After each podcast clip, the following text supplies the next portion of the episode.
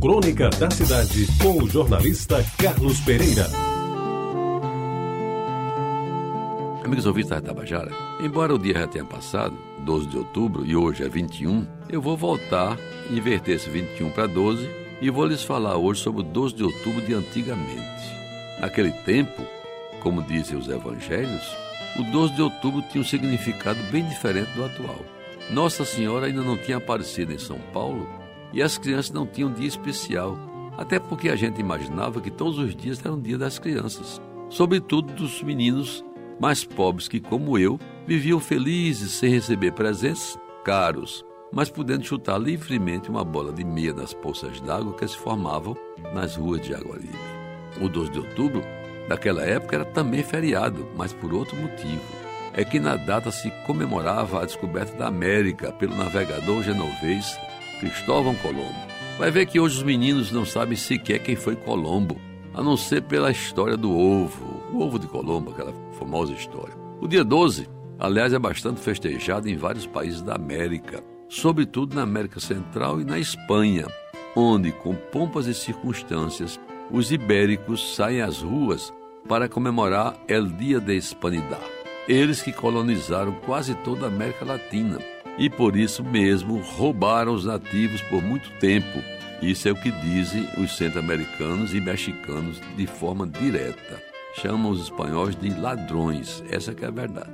Pois bem, nos meus tempos de criança, a gente estudava em história geral o significado do 12 de outubro, buscando entender como Cristóvão Colombo conseguiu chegar ao novo continente à frente das caravelas Santa Maria, Pinta e Nina num dos maiores feitos já registrados na história deste mundo. Às vezes, a exigente professora convocava na véspera do feriado o aluno mais sabido para fazer uma redação sobre o assunto, que era lida na hora da aula e valia para a nota do mês.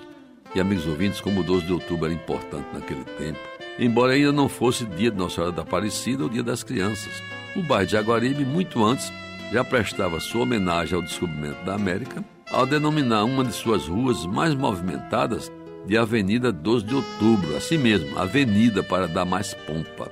Exatamente o trecho que vai da antiga Vera Cruz, que hoje chama-se de Piragibe, perto do centro administrativo do estado, até a mata de Buraquinho, ali ao lado da linha da Chesf. Era ali que, entre casinhas de taipa cobertas de palha e modernos bangalôs, a vida se desenvolvia sem pressa, as pessoas indo, vindo e ficando nas calçadas para, aproveitando a fresquinha da noite, botar em dia as conversas com os vizinhos que se gostavam como se parentes fossem.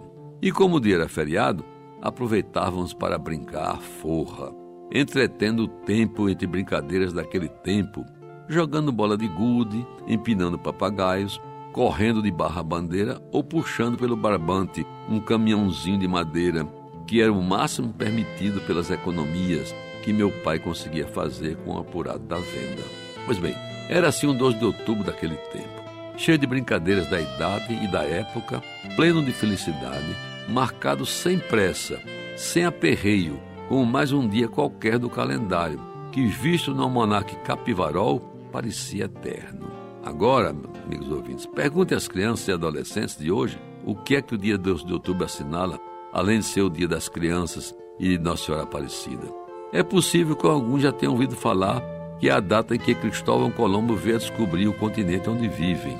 Mas, amigos ouvintes, o mais provável, entretanto, é que pelo menos a metade dos entrevistados diga que Colombo, se sabem o nome, é a denominação da antiga confeitaria do Rio de Janeiro, famosa confeitaria Colombo, ou o sobrenome de uma famosa Miss Brasil, dos tempos em que esse concurso era qualquer luxo no noticiário. A belíssima Adalgisa Colombo, que por sinal vestia a camisa do Clube da Estrela Solitária, representando o querido Botafogo de Futebol e Regatas, que, aliás, atualmente nos dá tanto desprazer. Você ouviu Crônica da Cidade, com o jornalista Carlos Pereira.